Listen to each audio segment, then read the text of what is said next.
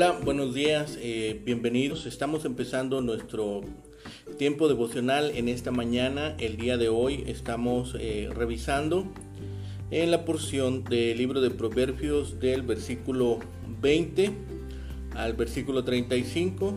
Eh, es la parte de la conclusión del capítulo 6 y hemos titulado nuestro tiempo devocional como advertencia contra el advertencia contra el adulterio. Vamos a hacer la lectura de nuestra porción que nos sirve de texto para esta mañana. Estamos haciendo la lectura en la nueva traducción viviente. Dice eh, la palabra de Dios, Proverbios 6, versículo 20 al 35. Dice la palabra, Hijo mío, obedece los mandatos de tu Padre y no descuide las instrucciones de tu madre. Guarda siempre sus palabras en tu corazón, átalas alrededor de tu cuello. Cuando camines, su consejo te guiará. Cuando duermas, te protegerá. Cuando despiertes, te orientará. Pues su mandato es una lámpara y, y su instrucción es una luz. Su disciplina correctiva es el camino que lleva a la vida te protegerán de la mujer inmoral, de la lengua suave de la mujer promiscua. No codicies su belleza, no dejes que sus miradas coquetas te seduzcan, pues una prostituta te llevará a la pobreza, pero dormir con la mujer de otro nombre te costará la vida. ¿Acaso puede un hombre echarse fuego sobre las piernas sin quemarse la ropa? ¿Puede caminar sobre carbones encendidos sin apoyarse los pies? Así le sucederá al hombre que duerme con la esposa de otro hombre. El que la abrace no quedará sin castigo.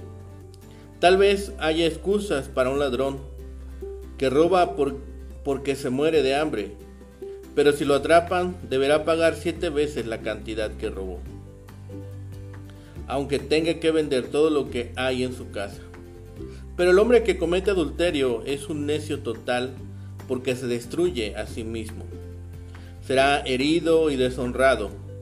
Su vergüenza no se borrará jamás, pues el marido celoso de la mujer se enfurecerá y no tendrá misericordia cuando se cobre venganza. No aceptará ninguna clase de compensación, ni habrá suma de, de dinero que lo satisfaga. Bien, esta porción que estamos leyendo esta mañana es muy interesante eh, la forma en que está confeccionada. De nuevo, el Padre alaba los mandamientos que recibió de sus padres, pidiendo al Hijo que los observe, con el fin de que éste evite la tentación de la mala mujer. Los mandamientos le ayudarán pues a resistir la blandura de la lengua de la extraña o esta salamería o halagos de la lengua de la mujer extraña. Escuchará los, eh, las palabras fingidas de cariño. Tal codicia puede resultar en la disipación de los medios para vivir. Es como este fuego que quema, que el hombre no puede tocar sin ser quemado. Al ladrón que hurta, si tiene hambre, se le va a tener el mejor concepto que al adúltero, que es falto de entendimiento porque peca contra su propia alma, destruyendo su conciencia y su sentido moral. Aunque el ladrón puede hacer restitución dando de sus propiedades, la, no así el adúltero, porque nadie puede recompensar al hombre cuya esposa ha adulterado con otro y le queda al adúltero solo la vergüenza. Por eso esta porción es un llamado a evitar el adulterio, ya que tiene un costo muy alto. Regresamos aquí en esta parte a la forma familiar de sermón, con su llamado inicial a poner atención y las promesas que hay sobre poner atención a, estos mandatos, a estas recomendaciones. nos dan una recomendación a evitar el adulterio, siendo cautos en las palabras tentadoras y las miradas atractivas. Enfoca el énfasis sobre el costo financiero y la vergüenza pública. Esto sin mencionar la ira del marido ofendido. Todo lo cual hace que una aventura amorosa simplemente no valga la pena. El punto se establece por medio de tres comparaciones. Primera, uno puede comparar el tener una aventura amorosa con el ir a ver una prostituta es un insulto a alguien que tenga una ah, perspectiva romántica de su aventura. Puede ser que la mujer sea llamada una prostituta o que no lo sea. O que sea solamente comparada con una prostituta, ya que cuesta mucho más en realidad todo. Segundo, Tener una aventura amorosa es como jugar con fuego. Uno no puede escapar sin quemarse. Los versículos eh, alternan entre la persona, entre esta mujer y el fuego. Y están hablando indiferentemente de los dos en una similitud. Y tercero, el tener una aventura amorosa es como un robo. Tomar algo que no te pertenece a otro porque se tiene hambre. El robo ordinario, uno puede pagar una multa, pero no sucede lo mismo al robar la esposa de alguno. Se entiende o se da por sentado el concepto de propiedad del marido. Tiene en propiedad su matrimonio, tiene en propiedad a su esposa. Es de él esa relación y alguien ha venido a hurtarla. Es importante que nosotros podamos observar esta parte. Este pasaje une las enseñanzas del padre con las de la madre. La instrucción de la madre debería atarse al corazón y enlazarse al cuello. Primeros versículos dice, 20. Hijo mío, obedece los mandatos de tu padre y no descuides la instrucción de tu madre. Guarda siempre sus palabras en tu corazón. Átalas alrededor de tu cuello. Cuando camines, su consejo te guiará. Cuando duermas, te protegerá. Cuando despiertes, te orientará. Es una ilustración muy interesante. La instrucción de la madre debería atarse al corazón y enlazarse al cuello, como una compañía y guía constante, igual que la ley de Dios. Si nosotros vemos las palabras en Deuteronomio 6, son muy parecidas. De hecho, parece que se complementan. El contraste se enfatiza cuando se va y se busca a esta mujer prostituta. Hay una devastación en la vida del hombre. Hay una confusión en la vida de esta persona. El adúltero consume la vida de su víctima, en este caso su familia y su esposa. Está trayendo consecuencias sobre él, pero también sobre sus seres queridos. Dice, hurta para saciar.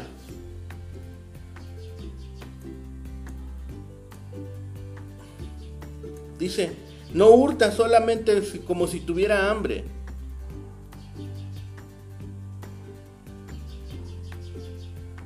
Tener fidelidad marital va a también representar tener fidelidad a Dios. Si no se tiene fidelidad marital, entonces va a ser imposible tener fidelidad a Dios. Están relacionados. Este es el noveno discurso que encontramos en el libro de Proverbio. Salomón vuelve al, tema de la moralidad sexual y pasa por varios versículos Está exhortando nuevamente al hijo para que escuche a su padre y a su madre. Dice, les estoy recordando, les estoy repitiendo el tema que ya les hablé, porque es muy importante que ustedes puedan prestar atención una vez más a esta exhortación que les hago.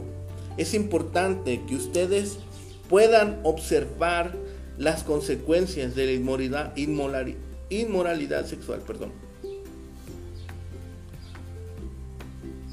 En realidad, el atractivo de los pecados de la carne es muy fuerte y tan extendido que requiere un énfasis. ¿Qué, qué, tan fácil es caer en los pecados de la carne? Es muy sencillo. A veces cuando decimos alguna palabra, decimos que fue sin querer. Pero una, un pecado de la carne se dirige todo el cuerpo. Los pasos eh, se, dirigen hacia aquel lugar, las manos, los ojos, los oídos, está involucrado todo el cuerpo. Dice, decir una palabra es tan sencillo. Sí, pero también los pecados de la carne involucran todo el cuerpo. Nuestra sociedad moderna ha aceptado la nueva moralidad de la libertad sexual que por cierto no es ni nueva ni moral. Diariamente vemos su atractivo en las revistas, en la publicidad, en, los medios de comunicación, en internet, en las canciones, en los eslogans que se usan de las marcas. Y vemos sus, sus terribles consecuencias, carreras y reputaciones arruinadas de líderes religiosos, de políticos, enfermedades, aborto, hogares destruidos, niños emocionalmente afectados, crímenes de venganza y de violencia. Salomón guía a los jóvenes a través de este laberinto. Dice, aférrate a las enseñanzas de la Biblia que aprendiste con tus padres guárdalas en tu corazón y deja que ellas adornen tu conducta exterior. Ellas son guía segura para iluminar tus pasos. El Salmo 119 usa la misma imagen para hablar de la palabra de Dios. Lámpara es a mis pies tu palabra y lumbrera a mi camino. En el versículo 24 dice, te protegerán de la mujer inmoral, de la lengua suave, de la mujer promiscua. Llegamos a la esencia del discurso. La enseñanza piadosa nos libra de la mujer inmoral que aparece en una diferencia descarada con la preparación moral que el joven recibió de su padre y de su madre. De nuevo, Salomón menciona la blandura de la lengua de esta mujer. Dice, no codicies. El pecado comienza en el corazón. Jesús habló de la estrecha relación que existe entre el deseo y el hecho cuando dijo, cualquiera que mira a una mujer para codiciar, ya adulteró con ella en su corazón. Mateo 5:28. El décimo mandamiento dice, no codiciarás la mujer del prójimo. Éxodo 20:17. Parece que Salomón dice que involucrarse con una adúltera trae consecuencias mucho más graves que involucrarse con una prostituta. La ramera te puede reducir a la pobreza y puedes terminar viviendo con lo mínimo. Pero la adulta, la adúltera puede costarte la vida misma. Al final, Salomón explica las consecuencias del adulterio. Dice, es como jugar con fuego. No puedes salir bien librado de jugar con fuego. No puedes salir bien librado de caminar sobre brasas ardientes. No hay forma. Nadie puede tomar fuego en sus manos o en sus piernas sin que se queme la ropa. Tampoco se puede caminar sobre brasas ardientes sin quemarse los pies. Aquí vemos cómo el adulterio implica tomar la mujer del otro. El adúltero puede esperar que el esposo tome venganza. Es seguro que habrá castigo. Si no es de parte del marido, entonces podrá venir de cualquier otro lugar la venganza, las repercusiones. El Antiguo Testamento exigía la pena de muerte para el adúltero en Deuteronomio 22, versículo 22. Lo mismo era para el asesinato. En cierto sentido, el adulterio era y es una forma de homicidio porque hiere el corazón del matrimonio. No todos los pecados sexuales exigían la pena de muerte. Aunque no era honorable, la prostitución no implicaba la pena de muerte. Eso no significa que ir a las prostitutas esté bien, en tanto que el adulterio no lo está. Ambos son pecados. Sin embargo, el hecho es que el Antiguo Testamento trataba más severamente al adulterio. Y Salomón advierte de esa condición en esta parte del libro de Proverbios. Y Salomón explica que después de haber dicho que el adulterio es como jugar con fuego, Salomón lo compara ahora con el robo. La gente puede comprender y simpatizar con el ladrón que roba porque se está muriendo de hambre. Sin embargo, si es capturado, tiene que pagar plenamente. La ley de Moisés exigía un pago de entre lo doble y cinco veces más como penalidad por el delito de robo. Éxodo capítulo 22 versículos 1 a 9. Sin designar una cantidad específica, las siete veces representan el pago total. Siete es el número de lo completo. Si la gente, aún comprendiendo al ladrón, le exige el pago, ¿cómo no será en el caso del adúltero? Nadie tiene que cometer adulterio para conservar la vida. Nadie tiene que ir a afectar un matrimonio para vivir.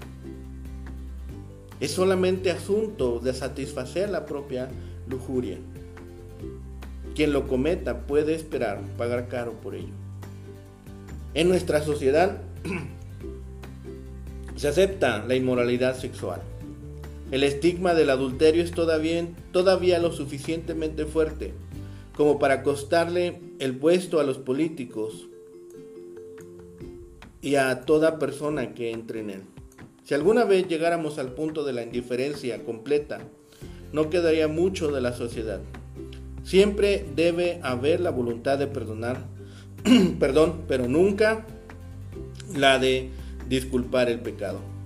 Mientras que hoy en día el mundo ve a muchos amantes de los placeres, ya sea hombres o mujeres, como sofisticados, dignos de emular. Salomón dice que el adúltero es falto de entendimiento. Nos dice, llámenlos necios, llámenlos testarudos, llámenlos falto de entendimiento. Salomón termina estos proverbios llamando a tener cuidado en el adulterio. Porque habrá repercusiones. El marido estará enojado, la esposa estará enojada y habrá castigo por sus acciones. Van a permanecer la culpa, la vergüenza, el sufrimiento y el daño y esas son graves repercusiones sobre las personas. Por eso Salomón de nuevo hace una exhortación a la obediencia. Dice, guarda estas palabras, átalos a tu cuello. Hay muchos peligros y uno de estos peligros lo, lo observamos hoy por medio del adulterio. Estemos dispuestos seguir la palabra a ser obedientes a la enseñanza de Dios. La palabra de Dios nos da dirección, nos guiarán cuando estemos nosotros en el camino, nos darán protección, guardarán nuestra vida y nos darán instrucción. Siempre estarán acompañándonos en todo tiempo. Estos mandamientos son como una lámpara para guiarnos. Estas enseñanzas nos llevan a luz para proteger que nuestro pie no tropiece, que nuestro pie no resbale. Y es un camino de vida que instruye. Si estamos guardando estas palabras, nos servirán de enseñanza. Estemos nosotros dispuestos a escuchar estas palabras, estas reprensiones que hace Salomón. Se retoma el tema de la infidelidad, del adulterio.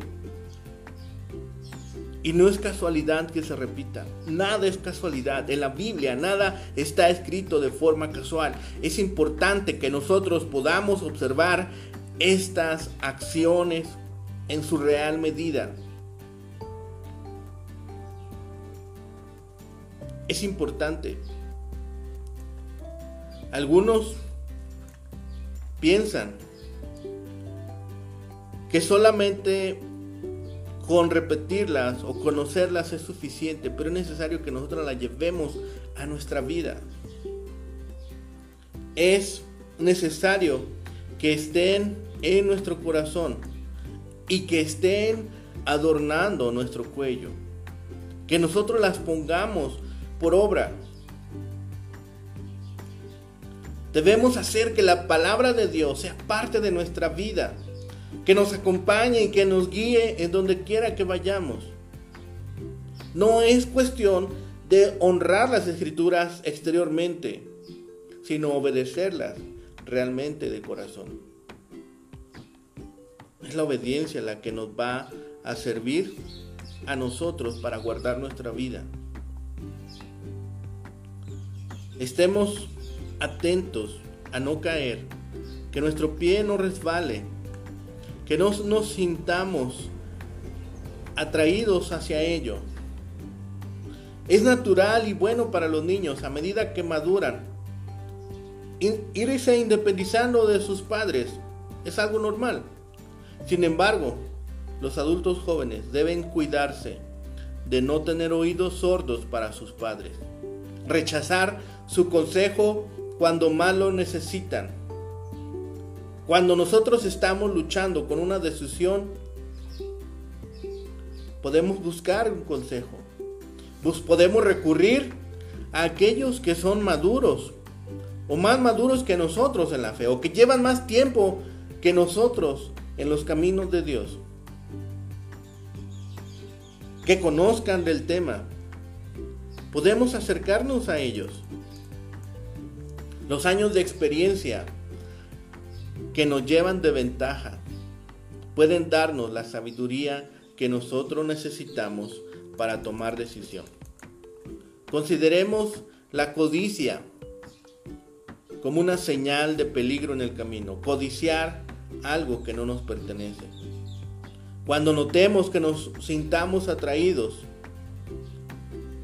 sobre algo o sobre alguien, y que está ocupando nuestros pensamientos, que está ocupando tiempo, que está ocupando nuestros deseos. Cuidado, porque aquella situación puede llevarnos a pecar. Pidamos a Dios en ese momento que nos ayude a cambiar nuestros deseos antes que el pecado nos atraiga. Algunos llegan a pensar hoy en día que no es malo quebrantar la ley de Dios en contra del pecado sexual si nadie sale herido. Algunos dicen, es que nadie salió afectado, solamente es entre ella y yo, o entre él y yo. Y nadie salió herido.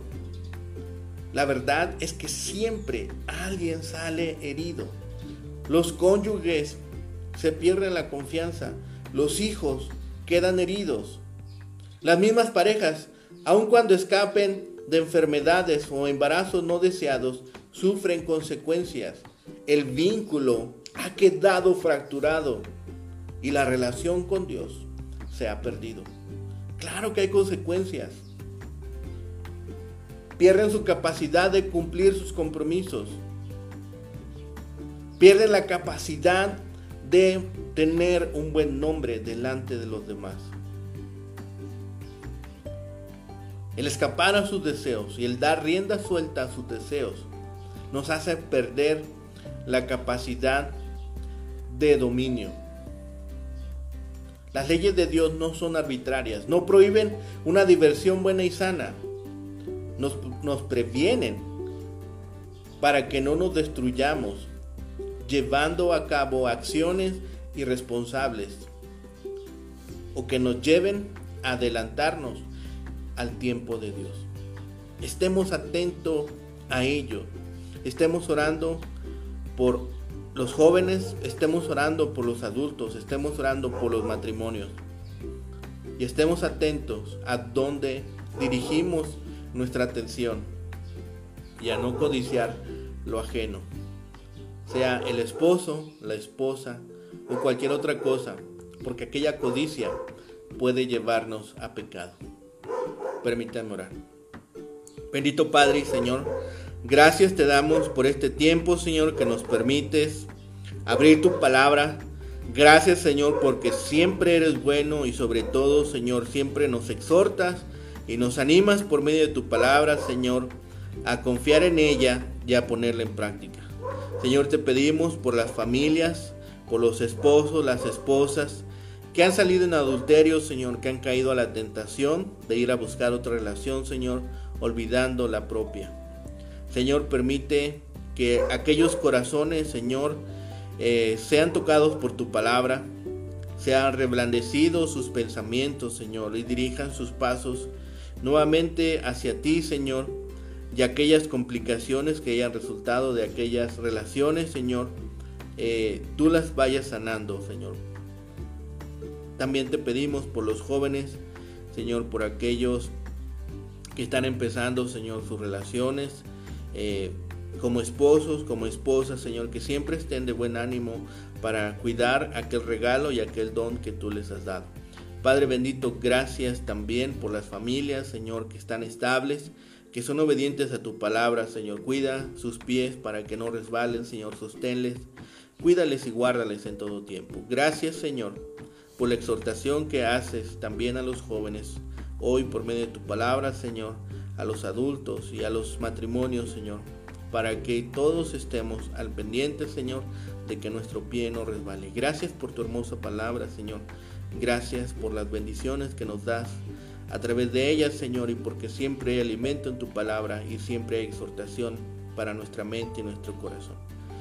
Señor, dejamos en tus manos nuestras necesidades, nuestras peticiones, nuestros anhelos, Señor, nuestras enfermedades, nuestras dolencias, Señor, para que tú respondas a ellas según tu santa voluntad, Señor. Sabemos que tu voluntad siempre es buena y es perfecta. Señor, todo lo dejamos en tus manos y todo lo rogamos en el bendito nombre de Cristo, Señor y Salvador nuestro. Amén. Que tengan un excelente día, hermanos. El Señor les bendiga.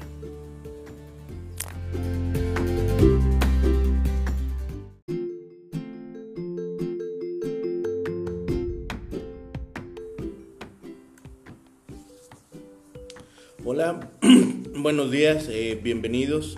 Estamos empezando nuestro tiempo devocional en esta mañana, el día de hoy. Estaremos eh, revisando en el libro de Proverbios, en el capítulo 6, versículos 12 al 19. En Proverbios capítulo 6, versículos 12 al 19 y hemos titulado en esta mañana nuestro tiempo devocional como advertencia contra pecados diversos. Advertencia contra pecados diversos. Bien, vamos a hacer la lectura de nuestra porción que nos sirve de texto para nuestro devocional en esta mañana. Dice la palabra de Dios, ¿cómo son las personas despreciables y perversas? Nunca dejan de mentir Demuestran su engaño al guiñar con los ojos, al dar golpes suaves con los pies o hacer gestos con los dedos.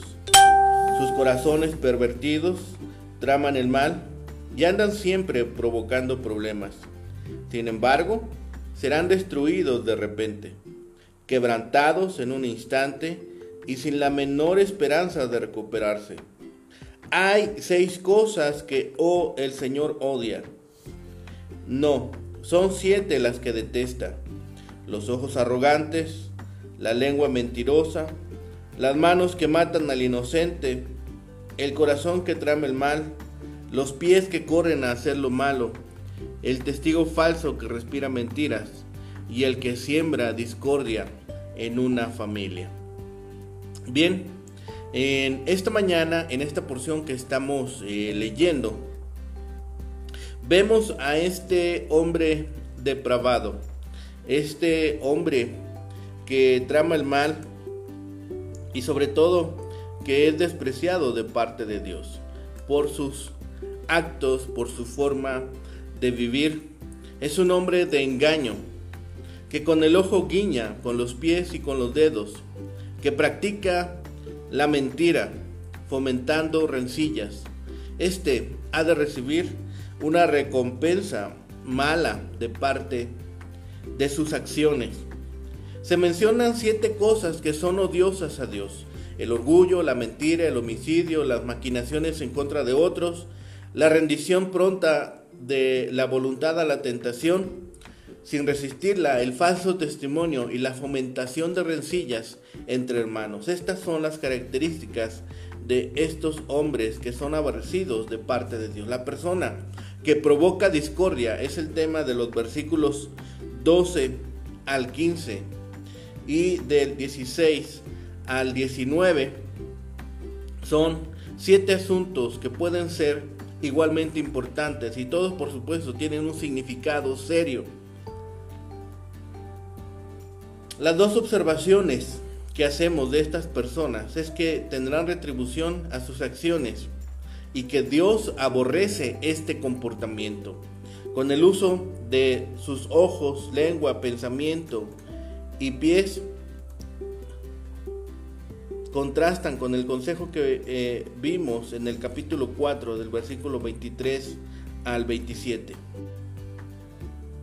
Pero ¿cómo es la fisionomía de este hombre malo? ¿Cómo es esta persona? El hombre malo, entonces observando, observamos, perdón, es diferente al hombre perezoso, quien solo necesita de un espacio para descansar. El depravado no puede esperar para causar daño o lograr más maldad. En contraste con el perezoso, el malvado está siempre ocupado a pesar de que hace lo malo. Se deleita en causar problemas, pero finalmente ninguno de los dos sale avante de la calamidad que le espera. Este pasaje es un proverbio que describe seis cosas que aborrece Jehová el, uso de esta progresión numérica, 6, incluso 7, es un recurso retórico que embellece la poesía, provee ayuda a la memoria y construye un clímax en la enseñanza. Da la impresión de que existe mucho más que decir sobre el tema. La progresión envuelve no solamente los números, sino también las palabras que describen la respuesta de Dios. Las palabras aborrece, progresa hasta que abomina. En la Biblia la palabra abominación es la más fuerte expresión de odio hacia la maldad. Es una lista de este tipo. El último, eh, el último ítem es el más prominente. Así el lector se dará cuenta de que la discordia causa la rotunda desaprobación de Dios. Pero en contraste existe su bendición, la que recae sobre todos los hermanos que viven juntos y en paz. De la misma forma que en que se observó a la hormiguita, Salomón también observó en detalle la conducta humana. Mucho tiempo, tiempo antes de que la psicología moderna se dedicara al estudio del lenguaje corporal, el sabio rey de Israel había observado que incluso los más ligeros movimientos podían decir mucho acerca de una persona. Aquí, su poder de observación se concentran en el hombre malo, en el hombre depravado. El hombre malo es literalmente aquel hombre que vive y respira maldad. Este hombre de, indignidad y maldad que posteriormente se identifica con el diablo. En segunda carta a los Corintios capítulo 6 versículo 15, que es la esencia de la maldad. Salomón describe varias señales que delatan al hombre malvado. Primero su boca es corrupta, las mentiras, el lenguaje corrupto, la calumnia y aún desprecio general por Dios caracterizan a todos sus dichos. Si nosotros observamos cómo es este, cuál es este hombre malo, observaremos que consisten también en un lenguaje corporal. Sus ojos guiñan con la, como la contraseña que un mentiroso le da a otro. Ese es también el guiño de burla dirigido contra alguien que se pone de parte de lo que es correcto. Hasta sus pies dan señales. Eso podría indicar una señal, como raspar un pie, para beneficio de un cómplice malvado. Finalmente, utiliza los dedos de las manos, quizás con los gestos obscenos o como una invitación al mal. Ya sea abiertamente o de una manera sutil, el malvado incita a la disputa. Los matrimonios y las amistades se rompen, el comercio, los negocios, la política y los asuntos internacionales, todos sufren a causa de su, hábil trabajo. Tarde o temprano su propio mal lo alcanzará. Cuando llegue el desastre es súbito, complejo e irreversible. Una y otra vez veremos repetirse esta verdad a lo largo del libro de Proverbios. Los hacedores del mal no se saldrán con la suya. Dios vigila y Dios juzga su proceder.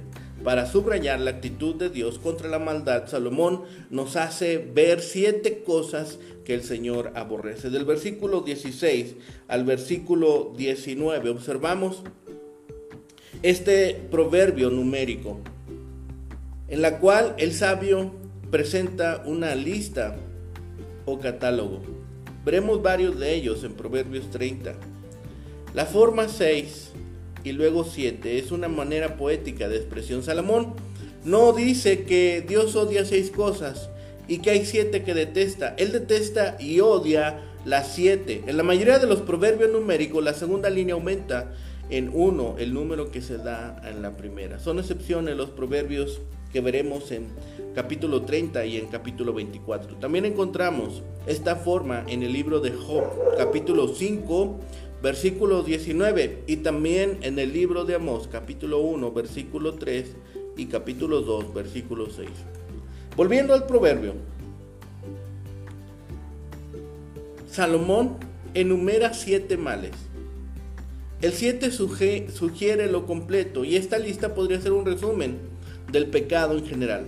No la debemos confundir con los siete pecados capitales, los pecados que más adelante en la historia que la iglesia de la iglesia que algunos consideran como especialmente peligrosos, el orgullo, la codicia, la lujuria, la ira, la gula, la envidia y la pereza.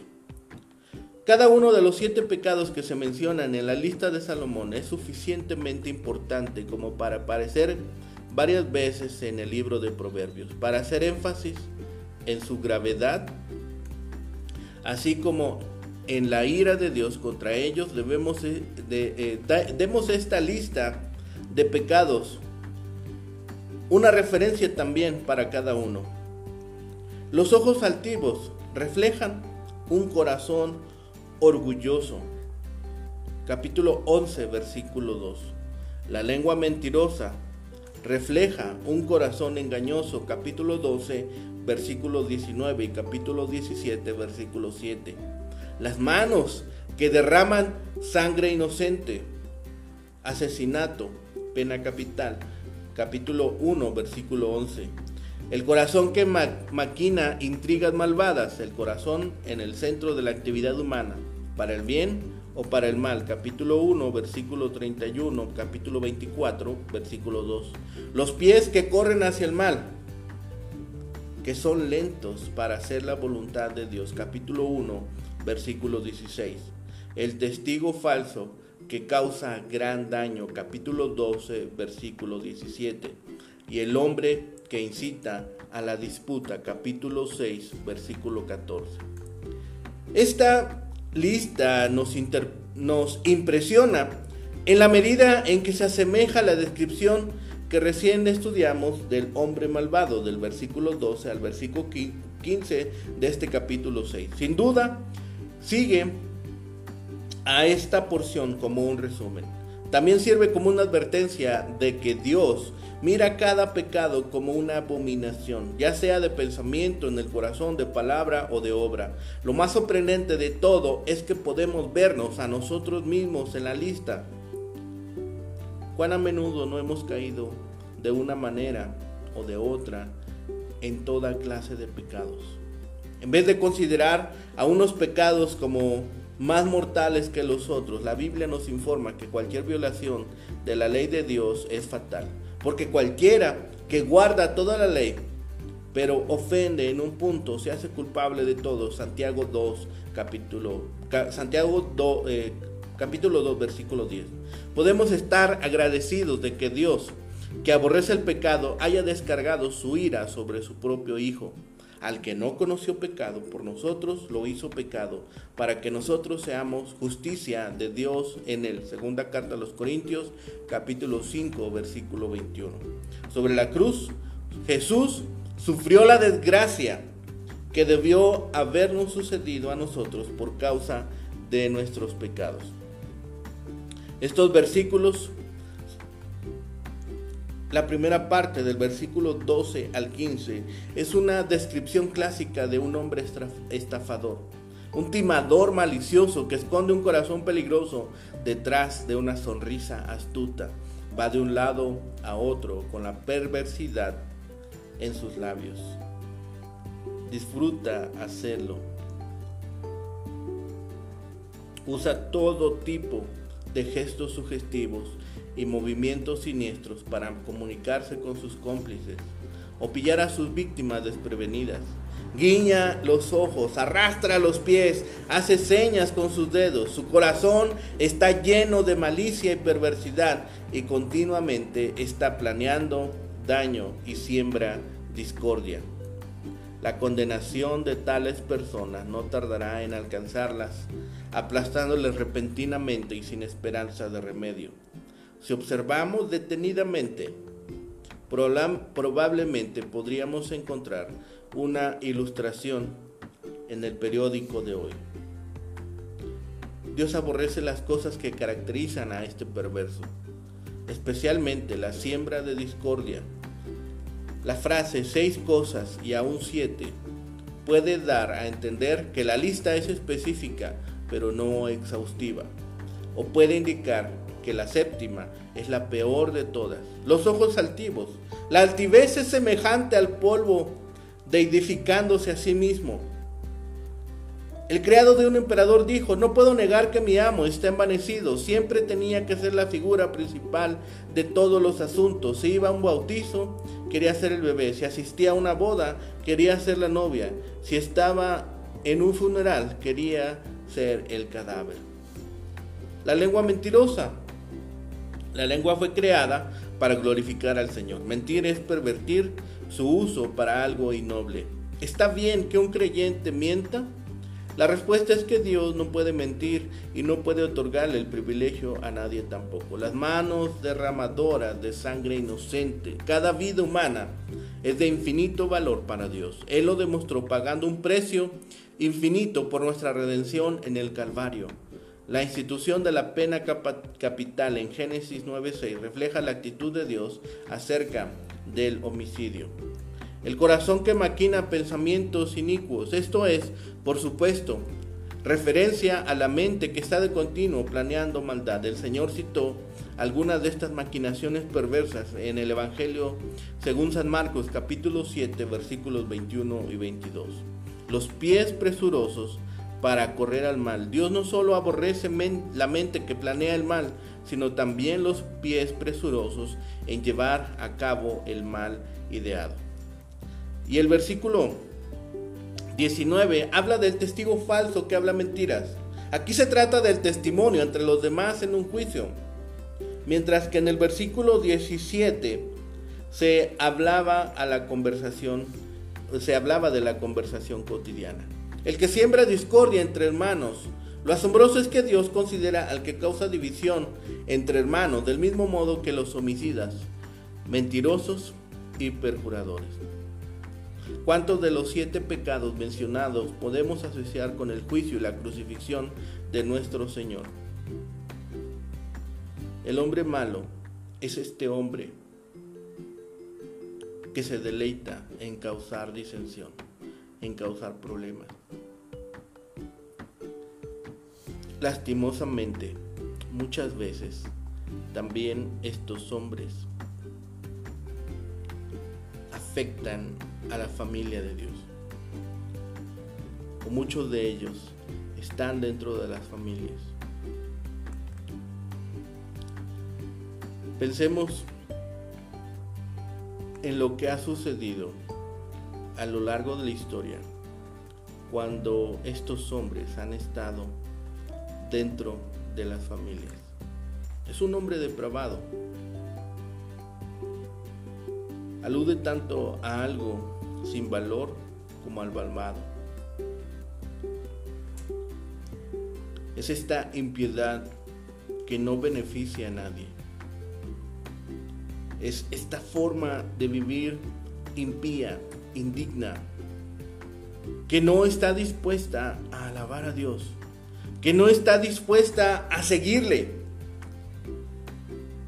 que piensa que lo que hace no tendrá repercusiones, que piensa que, que sus pensamientos son mucho más excelentes que Dios, que piensa que su forma de actuar no tiene repercusiones. Pensemos en estos hombres, en estas mujeres que se atreven a hacer cosas malvadas sin pensar en las repercusiones. Hacen señas, hablan, guiñan. Con estos simples gestos siembran discordias. Con estos gestos llegan a acciones que Dios repudia. Que el Señor detesta. Esta lengua mentirosa. Es tan sencillo mentir.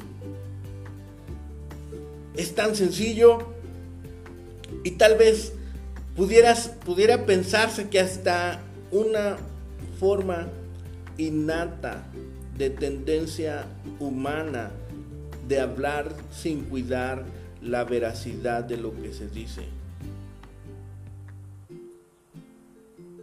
Incluso llegar a un testimonio falso, lo que implica un perjurio deliberado para causar daño a otra persona. Ambas formas de falsedad están en la lista de las cosas horrendas. Y peor aún es aquel que siembra discordia Este hombre es un timador malicioso, es un estafador consumado, que esconde un corazón peligroso detrás de una sonrisa astuta, que va de un lado a otro, con, con perversidad en sus labios. Usa todo tipo de gestos subjetivos y movimientos siniestros para comunicarse con sus cómplices o llevar a los incautos a caer en sus redes, en sus trampas, en sus estafas. Su corazón no alberga otra cosa que maldad y perversidad y continuamente está pensando nuevas formas para llevar a cabo sus planes y dañar a otros y sembrar enemistad y sembrar discordia. Dios aborrece estas cosas. Dios aborrece esta forma de vivir. Dios aborrece esta forma de llevar a cabo la vida que Dios le ha dado. Esta perversidad es algo innoble en el uso de los recursos que Dios nos ha dado. Esta mentira, este torcer la verdad, trae graves repercusiones, trae graves problemas para aquellos que no están dispuestos a seguirle. Nunca dejan de mentir. Parece que nunca se llenan. Todos, todo su ser, toda su persona, dice el versículo 12, nunca dejan de mentir, demuestran su engaño. No paran. Cuando empiezas a mentir, lo veíamos en, esto, en el transcurso de estos días, cuando empiezas con una mentira del tamaño que sea, empieza una cadena de mentiras y es interminable y se va incrementando y va creciendo y va a llegar el momento que aquella mentira te va a alcanzar. En su corazón ya no existe otra cosa más que el mal.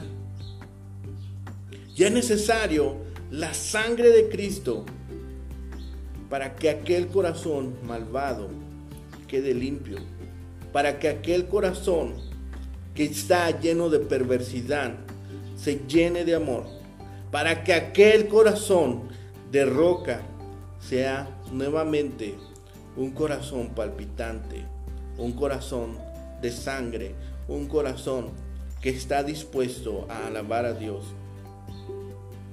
su corazón está tan lleno del mal que todas las cosas, que todo, lo, todo a su alrededor lo llena con, con maldad y siempre van a crear conflictos, siempre van a crear problemas, siempre va a haber discusiones a su alrededor. Va a haber amargura, va a haber lloro, va a haber enojo, ira, contienda, desacuerdos.